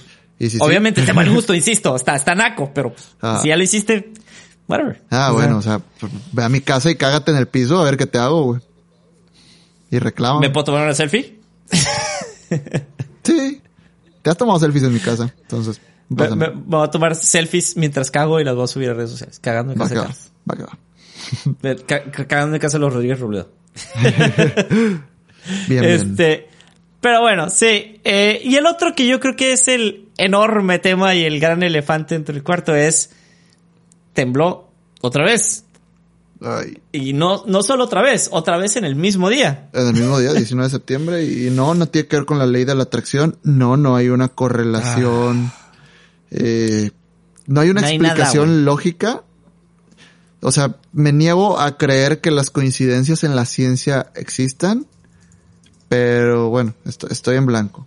Probablemente puedan surgir hipótesis, probablemente puedan surgir nuevos estudios y, y, bueno, tal vez los geólogos tengan unos cuantos. ¿Son los geólogos los que estudian esto? Pues, imagino. sismólogos, qué sé yo. Sí. Bueno, las Debe personas dedicadas, Sí. las personas dedicadas al estudio del movimiento de las placas tectónicas probablemente tengan unos cuantos años más de trabajo para, para estudiar las correlaciones entre los temblores fuera del movimiento natural de, de las placas o, Sí. el por qué las placas deciden porque ni, lo, el lo 19 interesa- de septiembre. Ah, el 19 de septiembre. Porque ni siquiera, creo que no ha sido el mismo epicentro, ¿no? En 2017 fue en Pinotepa Nacional, Oaxaca, y esta vez fue acá en Michoacán, no sé el nombre del pueblo, Sí. ¿no? Eh, Ah, sí, algo con C se me olvidó. sí, no, no hay una explicación, ¿no? Bueno, eh, noticias no tan malas. Creo que en la Ciudad Es- de México no hubo tantos daños, noticias malas y horribles. En otras partes del país hubo bastantes daños. En y no hubo la Manzanillo. en, hay un pueblo que yo iba mucho antes, San Gabriel, Jalisco, tembló horrible, güey. Este, en varias partes hubo afectaciones fuertes y creo que no hubo la suficiente cobertura mediática porque pues bueno, la información está súper centralizada en la capital y pues es como que, ah, en la capital tembló, así, cómense un bolillo, pero pues no mames, en otra parte del país sí, sí estuvo feo. Eh, te digo, yo no sé las líneas de apoyo, no, no he visto dónde mandar lana, por ejemplo. Tal vez no he buscado lo suficiente, Pues, pero porque, porque, sí, pero porque no fue catástrofe, o sea, las Mm, consecuencias del evento no fueron, ¿Dónde, güey? Yo no he visto muertos por... Eh, creo que en Colima, güey, murió raza que le cayó, se cayó como una marquesina de un centro comercial arriba de alguien que iba en una bici, güey, o algo así. Seas mamón. Neta, hubo muertes, güey. What? O sea, no hubo la cantidad de muertes que, que otras veces, pero pues una vida es una vida, cabrón. Y, y hubo afectaciones en edificios, en casas. Eh, por ejemplo, si un edificio tuvo un daño estructural, esa gente tiene que ser reubicada, güey. ¿Qué van a hacer? Dos muertos, sí, ya vi. Ajá. Órale. ¿Ves? Tres Porque mil- la infor- información no afectados lle- por México. La información no llegó a, a tiempo, no te llegó tan fácil, la tuviste que buscar, no te apareció. Y bueno, eso No, quiere no decir creas que... que... no creas que le busqué mucho, eh. La, la Ah. verdad es que... Pero le buscaste, Eh, no te apareció. A- ahorita. Ajá. No, no, no, pero yo no estaba ni incluso en mis redes porque no, no estoy ya tan metido en rollos de noticias. Ajá. Mm, No, no me salió. Y más bien fue conexión con gente cercana de, oye, güey, ¿estás bien? Oye, pasó esto. Oye, el sistema, mm, el SMN. Este, y ya, güey. O sea, de ahí en fuera no tuve otra, y ya no, no me interesé tanto porque dije, bueno, no pasó mucho, no escucho noticias. Entonces, dije, ah, fine. Pero Sí. ya, ya vi que dos, dos muertillos por ahí. Sí, sí. Bueno, mi punto era que los, los defeños, sedemequeños, los sedemecos, están demasiado en su burbuja sedemequiana. Y ya. Sí, sí. Es que no, no es burbuja, sí tiene sentido, güey. Es una ciudad propensa a que ha Sí. tenido catástrofes por que le tocó un sismo fuerte, güey, con un epicentro relativamente cercano. Pues obviamente la ciudad que va a ganar el- la atención mediática es Ciudad de Pues sí, México. la Ciudad de México. eh, Ah, sí, pero pues, obviamente. pero pues, si en este caso Ciudad de México no fue la ciudad más afectada y hubo otras afectaciones, bueno, pues trata de darle cobertura y, y bueno, al final de cuentas la noticia, aparte de informar, eh, es un medio para poder levantar la mano y decir, oye, acá necesitan ayuda. sí, eso sí. Así lo veo yo. Ya entendí el punto. Ajá. Sí, no, no es que tienes razón. Sí, O sea, sí, ¿cómo es, vas a, eh, cómo, Ah, cómo vas a hay ayudar a alguien 300 que- edificios afectados en Manzanillo. Eh, Sí, ¿Quién se enteró? Nadie. eh, nos- Manden ¿Dónde lana, pueden ¿dónde? ayudar? No lo sabemos. Si lo saben, nos dicen. Igual y mando algo. Ya, ya. sí, mándenlo por ahí. Eh, y lo, único que sí me dio risa y si tienen oportunidad, porque la neta yo sigo sin entenderlo porque me causa muchos conflictos cerebrales, es, ahorita que tú estabas diciendo de la, de la gente que empieza a sacar sus teorías conspirativas, tiene que ver con un rollo de sesgo de causalidad, que es pensar que todo sucede por algún motivo y no que sea una casualidad que haya temblado eh, fuerte en tres ocasiones en un lapso de 28 años en la misma ciudad, bla, bla, bla. En la misma fecha, Sí. sobre las mismas horas, ¿no? Sí, y por porque ahí, lo- Javier Santoalaya, si tienen chance, búsquenlo. Te explica la probabilidad de que suceda, porque por ahí en la noticia están diciendo, ah, la probabilidad de que suceda es .0075%, una mamada así. Y este güey sale y dice, no, o sea, no es, el cálculo no es así, la probabilidad, el resumen, les estoy dando el video, vayan y véanlo, es del 10%. Ay, Ok. güey, eso no es tanto, güey. O sea, uno de cada 10 puede caer el, el 19 de septiembre. Sí. Y bueno, Está muy cabrón. lo están viendo como que tembló en la Ciudad de México, lo cual es cierto, pero son epicentros diferentes, entonces... Sí, a- no a- importa, pero es, al es la tener afectación a. Sí, a tener epicentros diferentes, bueno, la probabilidad sube, ¿no? Desde que sea en la Ciudad de México. O sea, puede que un día Sí, pero- tiemble en Pinotepa Nacional y no llegue hasta Michoacán el temblor, sea la Ciudad de México y viceversa. Puede que tiemble en Michoacán, no llegue hasta Oaxaca el temblor y, Sí, y pero ahí, de México no sí. está viendo la posibilidad de que, De que de los de diferentes México. epicentros. Es el hecho final. es- tembló en Ciudad de México, en México, sí. Ajá. 19 de septiembre. Ajá. Mm. Independientemente del epicentro, es lo madre. Que tiemble ahí. De Pero esa bueno, magnitud. Una obviamente. cosa son las probabilidades y otra es las causas. ¿Por qué está pasando? O, o cuál es la relación entre el 19 de septiembre y, y, ya, o sea, por ejemplo, la probabilidad de que yo te un vergazo, pues, es del 40%, Sí, pero es- ¿no? es Se- to- 70 toma- si pero estamos no, pero ahí están tomando el, el tema científico es Ah, sí. no hay no hay una determinante científica para que suceda, o sea, no es es completamente una casualidad, es fortuito. Mm, que Eh, también desde, desde el lado puro de la ciencia, el, el decretar que no hay una causa que esté causando eso el 19 de septiembre, bueno, pues, pues desde, Bueno, desde la, desde de- la constru- deja- desde- déjalo replanteo. Ajá, Hasta desde- lo que desde Ah, el conocimiento ok. actual no hay algo que determine que sea una causalidad, sino más bien es una casualidad. Sí. Que estadísticamente da para que pueda suceder. Y bueno, si, si cierras la carpeta y la avientas, está mal. Si buscas el, si vas y buscas el porqué para construir ese conocimiento, perfecto. Eres un científico. A lo mejor te puedes comparar y te das cuenta que en realidad todo es una casualidad, no una causalidad. Cha, cha. Y, y, y llegas cha. a algo, cosa que no sabes ahorita. No, sí saben. La, la- la evidencia científica hasta ahorita dice que no, que no hay una causalidad, que es completamente fortuito. ¿Y eso es verdad? En años, ¿eh? ¿Eso es verdad? Eso es lo que la evidencia dice hasta ahorita. Hasta una verdad 2022, absoluta? 21 de septiembre. Es una, es una eso verdad es la, absoluta. no, ojo, eso es lo que la evidencia dice hasta ahorita. Es lo- y te No lo- es una lo- verdad absoluta, es lo que dice hasta ahorita. Te lo compro, pero bueno, ¿quién se va a poner a, a investigar? No, no hay El verdades problema- absolutas, se tiene que seguir investigando, Ajá, tiene que es haber una algo que rompa nuestro conocimiento como tal en estos momentos para que digan, ¿se acuerdan todo lo que pensamos 2033 años? Y pues estaba mal. Entonces, Estaba leyendo pero- esta teoría de, de- también de, del HARP o ARP, de Ah, los sí, dispositivos que, que iodizan o, o no sé qué hacen con la atmósfera para, para el monitoreo y el estudio del clima que dicen que Estados Unidos lo usa como un arma biológica. Bueno, está, está muy tonta la teoría, pero, pero imagínate que fuera eso, que dijeran, ah, 19 de septiembre, botón rojo. ah, es hora, es hora que tiemble, sí. Sí, es como el, diablito de genio y de. Joe Biden acá. Simón. Está haciendo el movimiento de la palanca, ¿no? Si, si, si son demasiado jóvenes no Ah, van a sí, saber cierto, de lo que sí. hablo, pero... Sí, tienes, Mm. tienes toda la razón. En fin, creo que Ah, hay, un da- hay nuestro dato curioso. No, espérate, hay un dato curioso. Hoy dale. escuché una persona decir que él cree, o sea, o, o que él recuerda que siempre cuando hay un temblor en México, días antes hay un temblor en otra parte del mundo. Que en este caso fue Taiwán. Antes no recuerdo, pero sería, sería interesante investigar.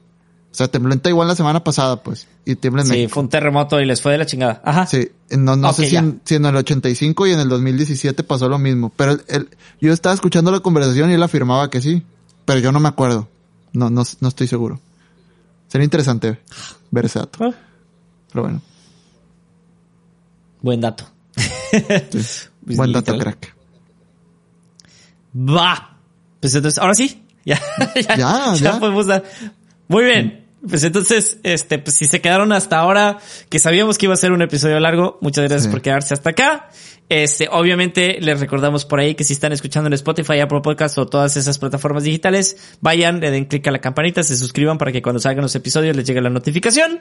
Y Correcto. aprovechamos para recordarles todas nuestras redes sociales. Nos pueden encontrar en Facebook e Instagram como arroba un par de millennials y Sí. en Twitter nos pueden encontrar como Estamos como arroba un par millennial por políticas de Twitter, pero bueno, así nos pueden Yes. encontrar y de, de vez en cuando subimos una que otra historia, una que otra foto, algún contenido medio interesante o no tanto. Y bueno, eh, solo recordarles que el apoyo que nos dan y, y desde los buenos comentarios que nos dan o, si nos mandan un mensaje, ya sea en privado o, o ya sea al, a la cuenta del podcast, bueno, significa mucho para nosotros y nos motiva a seguir haciendo este, este podcast desde el fondo de nuestro corazón.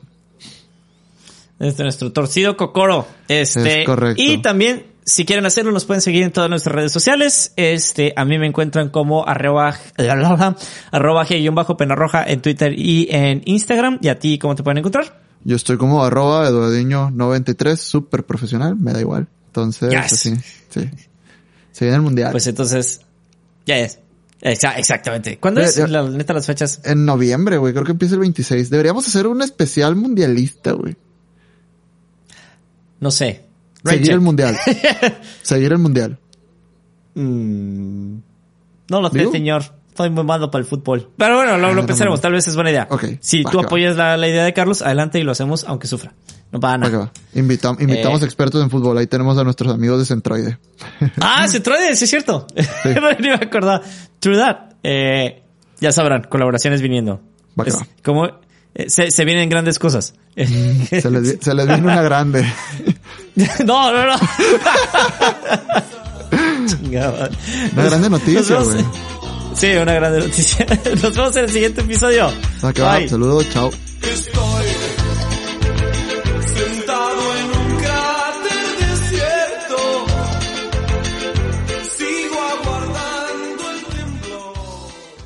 ¿No se merece tu familia lo mejor? Entonces, ¿por qué no los mejores huevos? Ahora, Egglands Best están disponibles en deliciosas opciones. Huevos clásicos, de gallina libre de jaula y orgánicos de Egglands, que ofrecen un sabor más delicioso y fresco de granja que le encantará a tu familia. En comparación con los huevos ordinarios, Egglands Best contiene la mejor nutrición como 6 veces más vitamina D, 10 veces más vitamina E y el doble de omega 3 y B12. Solo Egglands Best. Mejor sabor, mejor nutrición, mejores huevos. Visita egglandsbest.com para más información.